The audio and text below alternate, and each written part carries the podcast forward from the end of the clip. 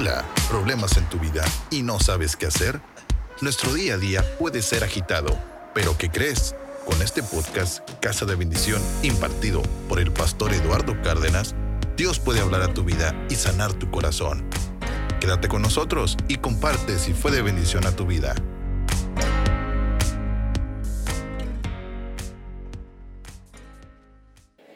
Yo quiero hablarte del tema maduros en las finanzas, qué bendición. A ver otra vez, maduros en las finanzas, qué bendición. Última vez, todos juntos, maduros en las finanzas, qué bendición. ¿Qué nos habla la Biblia respecto a las finanzas? ¿Hablará la Biblia respecto a las finanzas? ¿No lo escuchó? ¿Qué nos habla la Biblia respecto a lo que tenemos y a lo que no tenemos? ¿Por qué estamos así? ¿Será que así siempre será hasta que partamos de este mundo en la condición que nos encontramos? ¿Hasta dónde es correcto pedir prestado y hasta dónde no es correcto pedir prestado? Todo esto... Eh, estudiantes y los que nos están escuchando a través de las diferentes formas o plataformas digitales, vamos a estar aprendiendo en esta serie. No, no sé cuántos, cuántas clases vamos a estar, pero es necesario, diga conmigo, es necesario. Así que yo te quiero motivar a que por nada, por nada te puedas perder de estas diferentes clases que te vamos a estar compartiendo. Diga que está a su lado, qué bueno que estás escuchando, qué bueno que estás poniendo atención porque tu vida va a ser edificada. Si usted lo cree, denle un aplauso y vamos a arrancar con todo.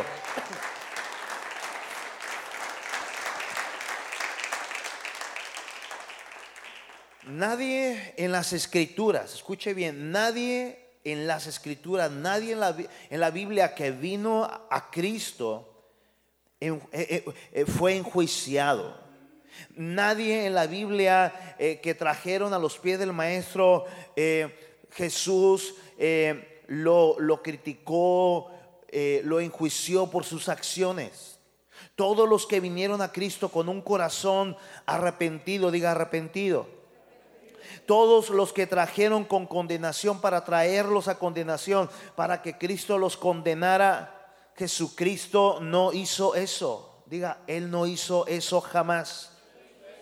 Todo lo contrario, escuche bien, todo absolutamente lo contrario. Él siempre lo recibió para hacerles justicia con su amor y el amor, recuerde que borra multitud de pecados. ¿Alguien se alegra por eso? Una vez que eso sucedía, ellos se quedaban con él. A otros Jesús le dijo, quédate aquí y comparte lo que he hecho contigo. A otros los dejó que eh, siguieran con él. Él solamente sabe por qué, pero el hecho de que cuando venían con un gran problema de condenación porque lo traían los fariseos, los saduceos o la misma gente del pueblo de Israel, eh, o de sus alrededores pecó, eh, adúltera, eh, idólatra. Jesús nunca dijo, sí, amárrenla o amárrenlo y apedréenlo. No. Jesús siempre lo recibió. Y esa es una buena y excelente noticia. Seas quien seas, Jesús siempre te va a recibir para lavarte, purificarte y levantarte. ¿Cuántos se alegran por esa noticia? Ellos eran levantados, ellos eran lavados, ellos eran purificados, ellos eran equipados, escuche bien, con los principios eternos para jamás estar en una ignorancia de vida, para jamás caer en el agobio de la tentación, sea cual sea. Una vez que alguien es traído a Jesús de una manera directa o indirecta, Jesús lo recibe como su mayor tesoro, lo limpia, le da destino, le da identidad y adivine que luego lo prepara, lo equipa, lo hace más que vencedor para luego a la postre esa persona pueda hacer lo mismo con muchas otras personas. ¿Cuántos pueden dar un aplauso a Jesús por eso? ¿En cuántos Dios ha hecho eso? No lo escucho. ¿En cuánto Dios ha hecho eso? Ahora, perdón de pecados, justificación, redención, todo eso nos dio identidad, gracia y favor. Nos hizo más que vencedores, nos lleva de gloria en gloria. Hoy yo espero que alguien se alegre con esa palabra nos lleva de gloria en gloria. Y escuche, si caemos una y otra vez, Él nos levanta como hijos suyos, nos restaura, nos da gracia y no nos da juicio, nos hace victoriosos sobre toda potestad, sobre la muerte, vida eterna gloriosa, nos ha dado sobre todo la oportunidad de cada día ser como Él es a través de su palabra, la adoración y a través de la oración. Todo eso, diga, todo eso y muchas cosas más tenemos como herencia que nunca terminaríamos. A esto nosotros le llamamos la vida en Cristo, dígalo fuerte, la mejor vida sin comparación. Yo no sé si usted esté de acuerdo con eso, que pueda celebrarlo. La mejor vida de Cristo es la mejor vida sin comparación. Vamos, dígalo por favor una vez y fuerte, diga, la vida de Cristo la mejor vida sin comparación. ¿O no? Eso es lo que hace el Señor. Él te da su vida. Y una vez que tenemos su vida, tenemos la mejor vida sin comparación. Por eso la gente prefería en la Biblia morir por Él que vivir sin Él.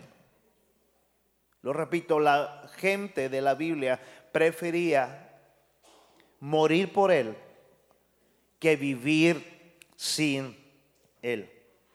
Yo quiero que anotes tres principios sumamente importantes sobre la salud que Jesús nos da en la vida financiera a través de ser sus hijos. Diga salud financiera.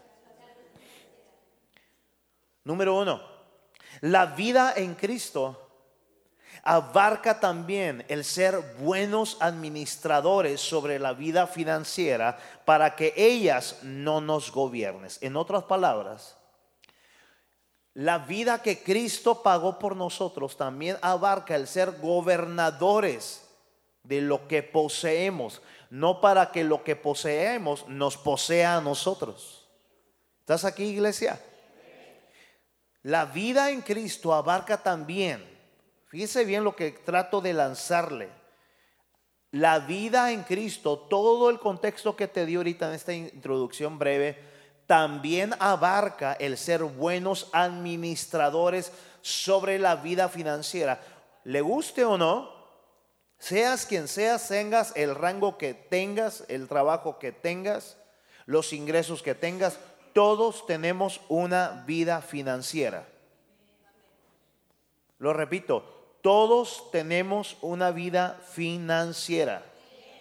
Trabajes o no trabajes, estudies o no estudies, de una u otra manera pasa dinero por tus manos. Entonces escuche bien, la vida en Cristo también abarca el ser buenos administradores sobre la vida financiera, para que la vida financiera no nos gobierne a nosotros. ¿Está aquí? ¿Está bueno eso?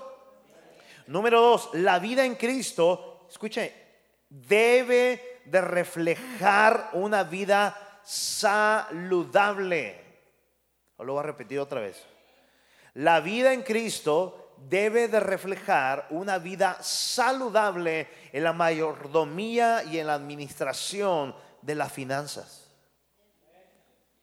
Ahí va, ahí va, ahí va como la maquinita. ¿va? Lo voy a repetir otra vez. La vida en Cristo debe de reflejar una vida saludable. La intención y la motivación que el Espíritu Santo me ha dado en este mes de febrero, inclusive acabando enero, dos domingos atrás, es infundir en tu vida de fe una vida saludable en las finanzas. Vamos, dígale a alguien, este debe ser tu año de salud financiera. ¿Cuántos dicen sí? Dígale a alguien, si no es este año, ¿cuándo va a ser? ¿Cuántos se quieren ir antes de que venga Cristo saludables en sus finanzas? Qué triste sería que viniera Cristo y nunca estuviste saludable. No te pierdas ninguna sesión de este mes de febrero. Tercera cosa, en la palabra de Dios hay principios de sabiduría, de carácter y de madurez para ser prudentes, sanos y sabios en el área financiera. En la palabra de Dios hay principios de sabiduría, carácter y madurez para ser prudentes, sanos y sabios en el área financiera. ¿Qué habla la Biblia acerca de lo que te estoy compartiendo? En 1 Timoteo, capítulo 6, verso 17. A los ricos de ese siglo, ¿a quién? No dice que son malos. Es gente que está operando en un principio. Pero aunque estemos operando en principios, nunca debemos de olvidar el consejo de la palabra de Dios. A los ricos de este siglo manda que no sean altivos. ¿Dónde está ahí el error de la gente? ¿En el dinero o en la altivez? Entonces diga que está a su lado, Dios quiere que tú tengas salud financiera y no quiere que abraces altivez. Que no pongan la esperanza en las riquezas, las cuales son inciertas, sino más bien que la pongan en el Dios vivo que nos da, escuche esta revelación y tatúala en tu fe, que nos da algunas cosas no pongan su esperanza en las riquezas que son inciertas, sino en el Dios vivo. Me encanta que mi Padre es un Dios vivo, que nos da todas las cosas. Hay más o menos, a ver cómo, cómo va el dólar, cómo va el peso mexicano. Diga conmigo, el reino de Dios y la economía del reino, nada tiene que ver en lo que pasa en la tierra. Diga, los adoradores saben orar que la voluntad que se haga en el cielo se haga en la tierra. Entonces fíjate aquí por favor. Un mandato que recibe Timoteo para las iglesias nacientes, para las familias que están siendo acercadas a Cristo. Les dice a los ricos de este siglo, no le dice, mándales que no sean ricos. No, diles que no sean altivos. Y que no pongan su esperanza en las riquezas las cuales son, ¿qué? ¿Ah? Ok, escuche bien. La Biblia dice que llamemos las cosas que no son como si no o como si ya fuesen. Nombra las cosas que no son como si fuesen. Y sabe una cosa, no solo es hablar la palabra, hay que vivir coherentemente con lo que creemos. Eh, yo no veo en, la Biblia, en discernimiento, que la Biblia se contradiga o que la Biblia en ese pasaje que estoy leyendo a Timoteo se le haya olvidado que llame las cosas, cosas positivamente. Él está diciendo las riquezas o el dinero son inciertas. No, Timoteo, te estás equivocando. Llama las cosas, por favor, di que nunca va a haber una devaluación. Por favor, di que nunca va a haber un zigzag en la finanzas. Sé positivo. No, no, diga conmigo, hay que tener sabiduría. La Biblia es coherente con nuestra fe. Lo que está hablando aquí es que no pongas tu esperanza en el dinero. ¿Estás aquí? Lo que nos está hablando aquí es que todo aquello, escuche bien, En lo que pongamos nuestra esperanza que no sea Dios, será incierto, será inseguro, será inestable. Y qué feo es vivir así. ¿Me está siguiendo aquí? No pongas tu esperanza en las riquezas que son inciertas. Así que dígalo fuerte, por favor. Diga, todo en lo que pongo la esperanza, que no sea Dios, será inseguro, será incierto, será inestable. Pero alégrese diga conmigo, el Dios vivo vive en una fe viva y renovada. Diga, Él nos da todas las cosas en abundancia para que las disfrutemos. Y Dios no es inseguro, Dios no es incierto, Dios no es inestable. Dios es amor, Dios es perseverante y Dios no descansa hasta dejarnos pulidos como Él es. Así que tome en cuenta esta palabra. Dios no está en contra de la riqueza, de lo que está en contra es que las riquezas te posean a ti. Está en contra de la altivez, de que a fuerzas quieras ganarte el dinero sin poner la esperanza en Cristo Jesús. Te lo quiero dejar bien claro. Todo lo que pones en esperanza que no es Dios, estarás así, comiéndote las uñas. Estarás sin poder dormir y estarás acortándote la vida. Dice aquí, sino más bien pongan su esperanza, enséñales. ¿Qué estamos haciendo ahorita? Esa es una orden que tenemos los pastores. Pastores, si me estás escuchando. Ovejas, discípulos.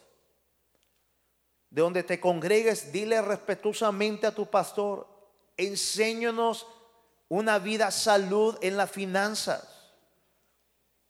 Por favor.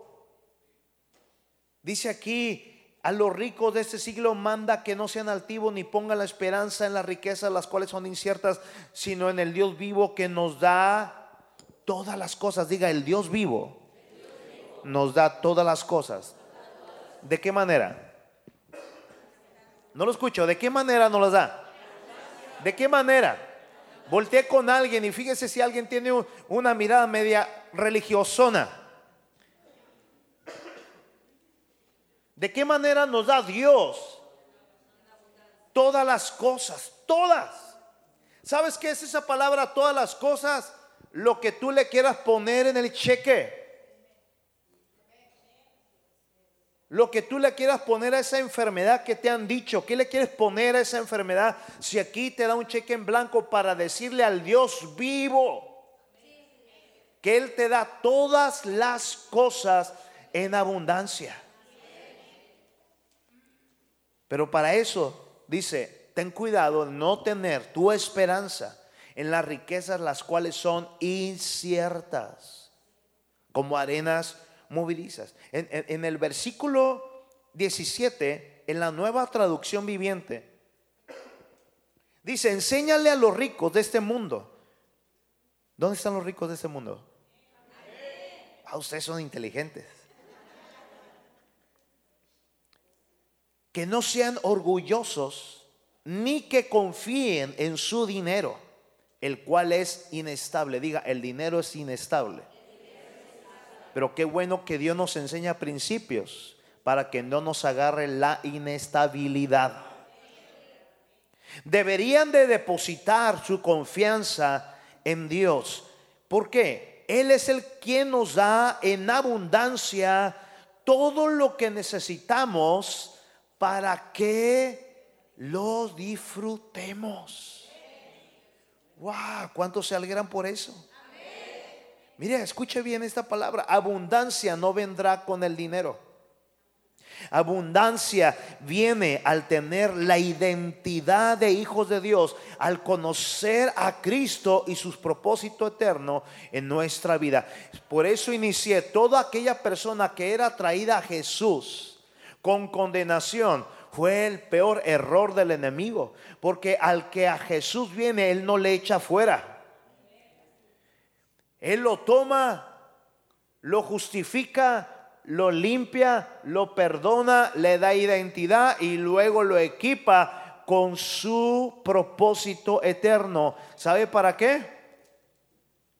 Para darle la vida misma de Él.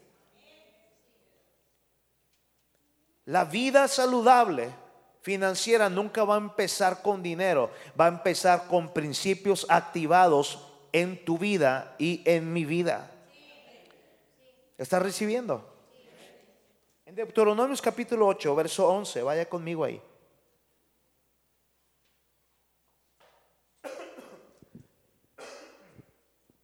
Cuídate.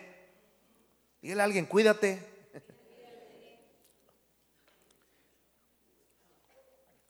Cuídate de no olvidarte de Jehová tu Dios para cumplir sus mandamientos, sus decretos y sus estatutos que yo te ordeno hoy. Madurar en la vida financiera saludable, mis amados, siempre va a comenzar con Dios. Lo repito, todo comienza con Dios. Todo cambio comienza con Dios. Toda vida de transformación, toda, vida de renovación, toda verdadera vida siempre va a comenzar con Dios. ¿A qué me refiero? Si yo le preguntara a usted, a los que nos están escuchando, ¿quieres seguir en esa manera de vivir en cuanto a tu salud financiera, cuídate de no olvidarte de Dios. Y cumple sus mandamientos, cumple su palabra, cumple cada versículo de la Biblia que hoy mismo Él te ordena, porque todo cambio comienza con Dios. Usted va porque está enfermo al médico y el médico lo estudia, le dice esto, cómo pasó, y él te empieza a recetar, dice, esto es cada seis horas, esto es cada ocho horas. Oye, y esto que lo no. ¿Quieres, quieres mejorar? Obedece la receta médica. Diga, todo cambio comienza con Dios. Entonces dice aquí, ellos están en una transición de mentalidad de esclavitud en Egipto 430 años tatuados en sus genes, imagínate. Eran muy espirituales, pero eran muy esclavos. Ahora van a pasar por un desierto. Ellos saben si lo hacen a tres días o a 40 años. Dígale a que está a su lado, ¿cómo quieren los intereses? Entonces imagínate, tenía Dios que limpiar la mentalidad de cada uno de ellos, hombres y mujeres, niños y niñas, jóvenes, ancianos, adolescentes, que iban rumbo a la promesa, pero no podían avanzar porque tenían una mentalidad de esclavitud. Y Dios le dice, mira, yo lo voy a introducir una tierra que fluye leche y miel, donde no vas a comer nada con escasez y vas a beber hasta quedar satisfecho. Allá vas a construir casas hermosas y habitables. Tus ganados se te van a multiplicar. Va a haber viñedos, vides, etcétera, etcétera. Vas a comer del fruto de tus manos y ya no vas a depender del maná, del milagro, del agua de la roca. Diga, qué bueno es un milagro. Pero qué feo vivir así. Dígale a alguien, Dios no quiere que vivas de milagro. Dios quiere que vivas de tus propósitos. Amén. Dice, cuídate, por favor, de no olvidarte de mí, porque si logras entrar y no estás bien anclado en mi corazón, te vas a pervertir y vas a ser uno más de los ricos altivos. ¿Y sabe qué le pasa al altivo? Experimenta cada mes finanzas inciertas. ¿Está aquí? Finanzas inciertas. Y dice, cuídate para que luego no digas en tu corazón, escucha, mira la altivez, mi poder y la fuerza de mi mano me han traído esta riqueza. Wow. Oiga, nuestro Padre Celestial se pone muy triste. Nuestro Padre Celestial se molesta mucho cuando nosotros le atribuimos la bendición del sustento financiero a otras cosas que no es Él. Luego vamos a estar viendo en esta, en esta serie de enseñanzas en febrero cómo en la Biblia hay muchos casos Dios llorando, pero a la vez airado, entristecido, diciendo, ¿cómo puede ser que todo lo que te he dado y cubierto en cuanto a sustento financiero, tú se lo adjudiques a tus vales?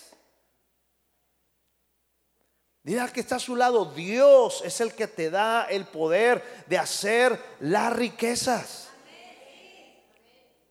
Dice aquí, y digas en tu corazón, mi poder y la fuerza de mi mano me han traído esta riqueza, sino más bien acuérdate de Jehová tu Dios, porque Él te da el poder de hacer las riquezas a fin de confirmar su pacto que juró a tus padres como en este día. Diga conmigo, Dios me está hablando. ¿Quién te da el poder para ser productivo y tener una salud financiera? Ahora escuche bien, si no tenemos salud financiera, algo estamos haciendo mal. ¿Está aquí? ¿Está aquí o no? Deuteronomio en el capítulo 8, versos 19 y 20. Si llegas a olvidar al Señor tu Dios, ¿sabe por qué dice eso? Míreme aquí. Dicen por ahí, oh, qué poderoso es don dinero. Ayer, a los que nos están escuchando, para que tengan una comprensión de lo que voy a decir como un breve, breve, breve testimonio, ayer compartió nuestros amados Pedro y Fina en el, en el evento de una promesa de amor que estuvo excelente. Hubo fruto, gracias a Dios.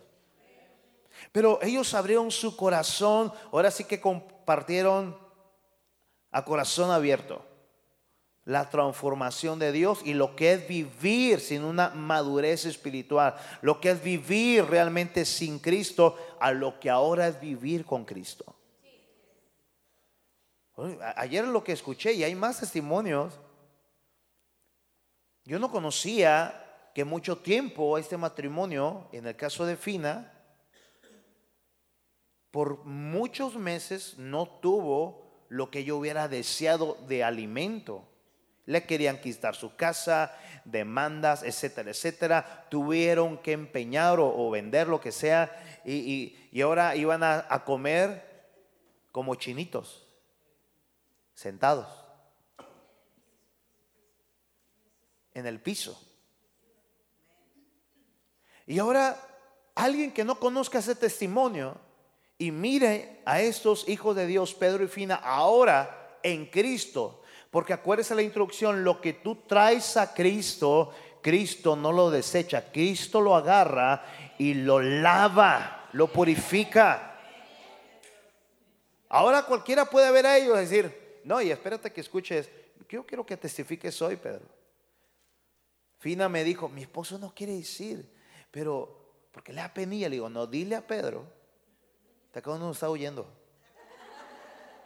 Dile a Pedro que estamos en medio de un mundo lleno de malas noticias, de amarillismo. Y el mundo ocupa, la gente ocupa escuchar buenas noticias. Cualquiera que mire a ellos, como están viviendo a ellos ahora en una salud financiera, decir, qué altivos. Y mira la cadena que trae, y mira esto, y pero tú no sabes su pasado sin Cristo. Ahora es bueno saber que están haciendo en Cristo. Y murió Abraham lleno de días, lleno de vigor. Y Dios lo bendijo en todo hasta el final de sus tiempos. ¿Qué hizo Abraham? Te he predicado series de Abraham. ¿Qué es lo que hizo Abraham? ¿Está aquí, congregación? Si te llegas a olvidar de Dios, oh, qué poderoso dicen es don dinero. El dinero es poderoso. Por eso nos estamos poniendo en un piso en esta clase, en esta enseñanza, de que Dios anhela que tengas una salud financiera sin altivez, sin que ellas se gobiernen, que no te olvides de Dios, porque Él es el que te da el poder de hacerlas. No es ni tu capacidad, no es ni tu fuerza, no es ni tu inteligencia. Simplemente a Dios le place ponerte sus principios, tú sabes si los agarras.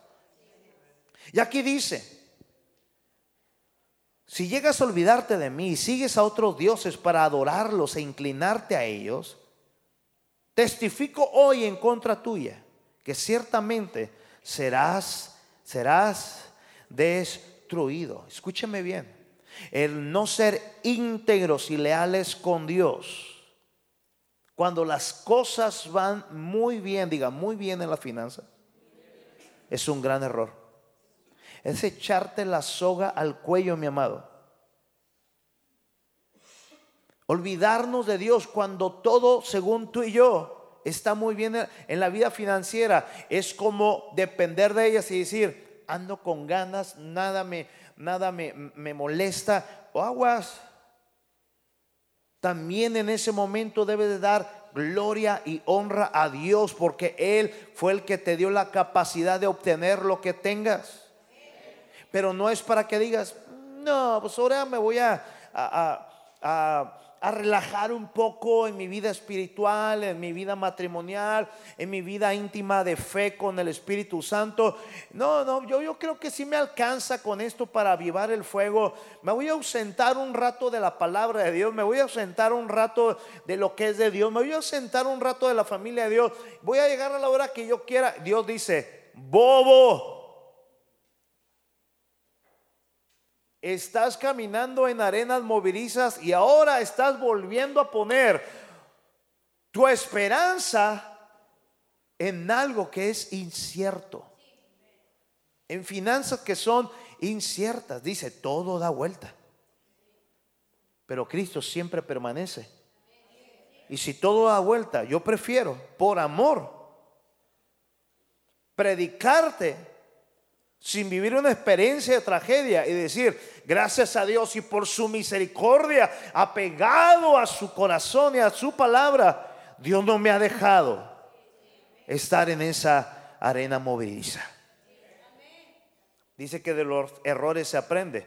Sí, mejor aprenderlos de otros, no de uno mismo. Hola, ¿estás aquí? Si no obedeces al Señor tu Dios, mira bien, te sucederá lo mismo que a las naciones que el Señor irá destruyendo a su paso. Adivine que todas las demás naciones no tenían el sustento sobrenatural ni el respaldo de Dios. Solamente Israel y los que se aliaban con Israel. ¿Está aquí? Levanta tu mano. La buena noticia es que en el nuevo pacto, diga el nuevo pacto, que comenzó con Jesucristo a la cabeza, diga Jesucristo a la cabeza. Diga, y nosotros somos el cuerpo, que somos la iglesia. A nosotros nos dice, fíjate lo que nos dice, les he dado identidad para decir que les supliré todas sus necesidades, no conforme a cómo va la bolsa económica del mundo, no conforme a la situación laboral, sino más bien conforme a mis riquezas en gloria. Vamos, ese pueblo, alégrese.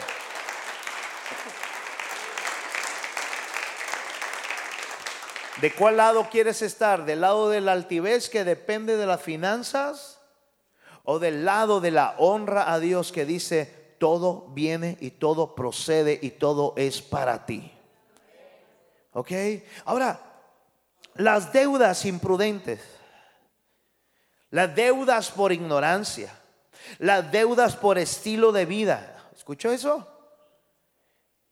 Lo que hacen es que van destruyendo la armonía de la gente. Y por lo general esto sucede al rechazar, al ignorar y al olvidar los principios de Dios. Acuérdese lo que dijimos ahorita en Deuteronomios 8:19. Si llegas a olvidarte de mí y sigues a otras cosas para adorarlas, inclinarte a ellas, testifico hoy contra ti, en contra tuya, que serás destruido. Si no obedeces al Señor tu Dios, te va a suceder lo mismo que a las demás personas que ignoran su palabra. Entonces recuerde, las deudas imprudentes, las deudas por ignorancia, las deudas como estilo de vida, lo que logran es ir destruyendo la armonía de la gente. Y por lo general esto sucede por rechazar, al ignorar y al olvidar los principios de Dios. Ahí en Timoteo, 1 Timoteo capítulo 6, verso 6, es poderoso. Ahora bien, la verdadera sumisión, estaría bien que usted leyera en su estudio personal el contexto de lo que le estoy leyendo en, en 1 Timoteo capítulo 6, porque está increíble.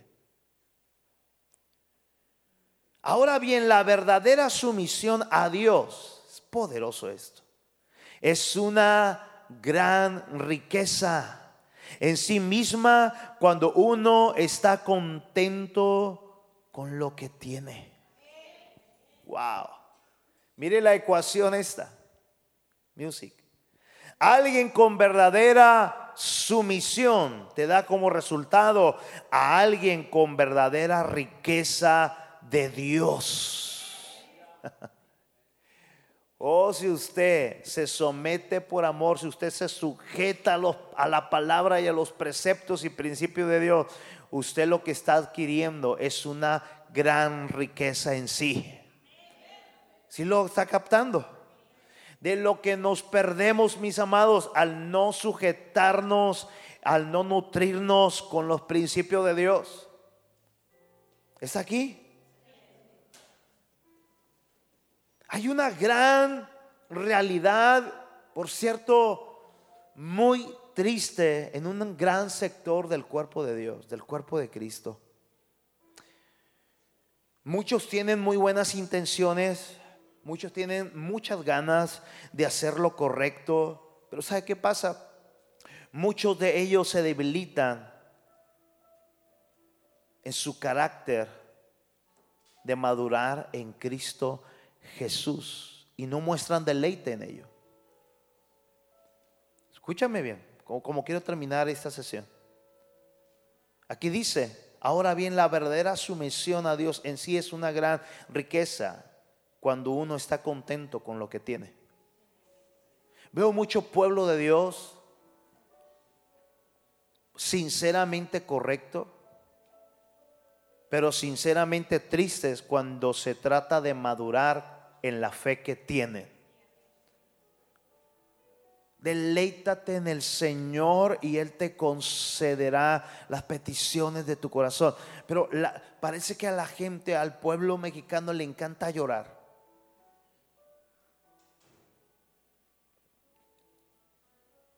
El rey David está muy triste por una situación que está padeciendo familiar. Y Joab contrata a una llorona. Le dice, mujer, ¿cuánto me cobras? ¿De veras? Quiero ver a mi rey sonreír otra vez. Y quiero que le muestres gran dolor por lo que está pasando él. Y llores, te voy a pagar muy bien. Diga, diga conmigo, somos muy buenos para estar tristes para vivir cabizbajos. Somos muy lentos para madurar en Cristo, en la palabra. Somos muy eh, eh, como tortugas cuando se trata de pisarle al acelerador en una carretera de alta velocidad en los propósitos de Dios. Porque parece que tenemos miedo a ese poder que Dios nos ha dado, porque sabemos que un poder lleva una gran responsabilidad. Aquí dice, ahora bien, la verdadera sumisión a Dios en sí, una gran riqueza misma cuando uno está contento con lo que tiene. Te pregunto, ¿estás contento con lo que tienes? Y la pregunta es, ¿qué es lo que tienes? Si te pasó por encima tu cuenta, no, pues ni cuenta tengo. Eso es lo que te está gobernando, porque no va por ahí. Si te imaginaste el cuarto con telarañas, eso es lo que te está gobernando, pero eso no va por ahí. Al, menos el cierre de esta clase no va por ahí. Porque todo comienza con Dios. Fíjate bien. ¿Cuánta gente le está pesando hacer cambios? De estructura en su fe para de una vez y por todas en esta 2020 alinearse en un fuego avivado en el centro de su fe. Ya. Les pesa, siguen batallando con cosas de niños espirituales, mas sin embargo quieren ser prósperos en la vida financiera y así Dios nunca te va a prosperar, te va a cerrar puertas.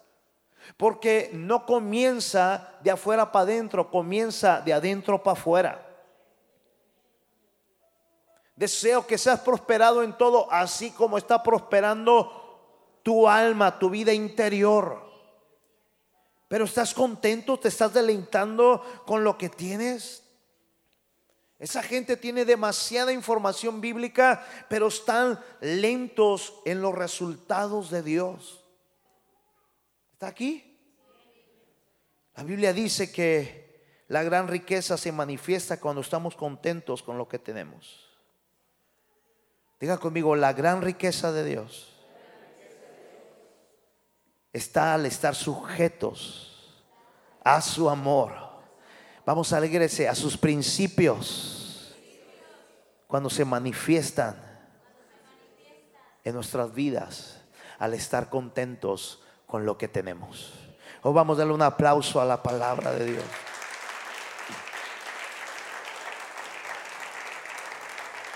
Aguántame unos cinco minutitos, déjame terminar con este punto, por favor. En el Salmo 37, verso 3 y 5, confía en Jehová. ¿En quién? No, no, no te dice que confíes en nadie más, ¿verdad?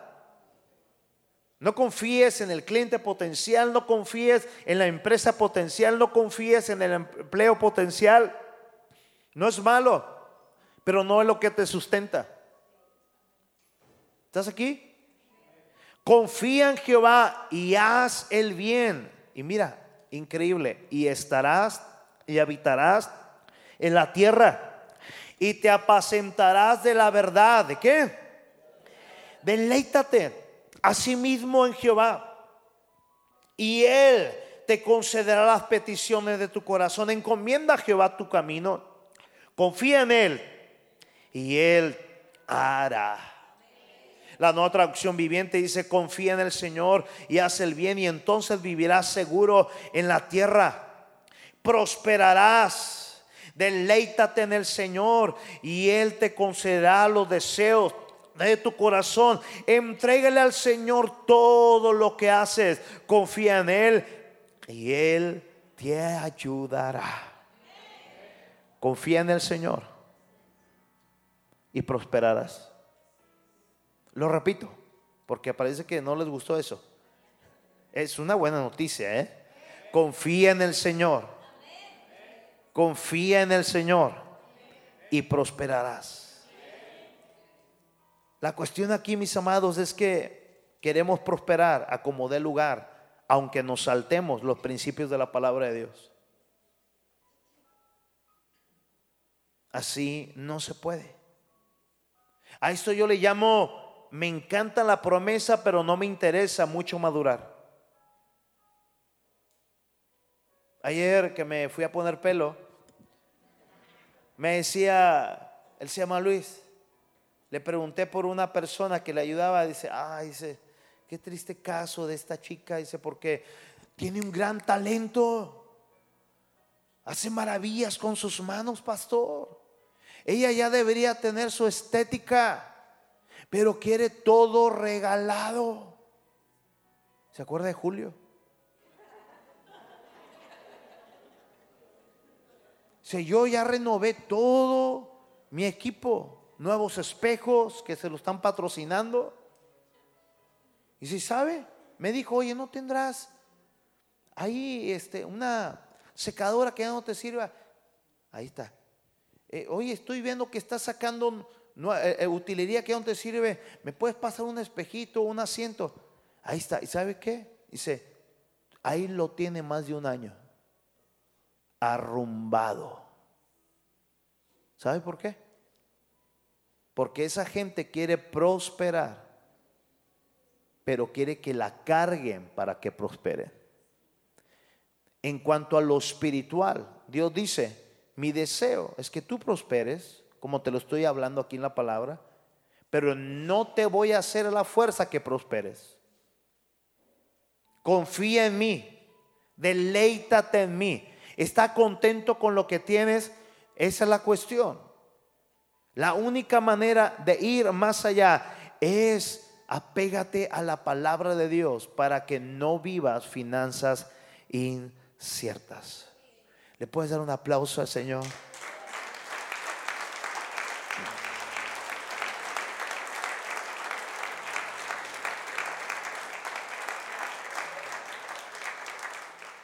Oh, mi amado, tanto que se rechaza, tanto que se ignora la palabra de Dios, que se nos olvida que lo único que nos llevaremos cuando entreguemos nuestro último aliento será la fe que portamos. Yo te quiero invitar, te quiero motivar, escucha bien, a que no te pierdas la siguiente parte. Gracias por habernos escuchado. Si fue de bendición a tu vida, comparte con tus amigos. Y recuerda, Casa de Bendición es un lugar para ti.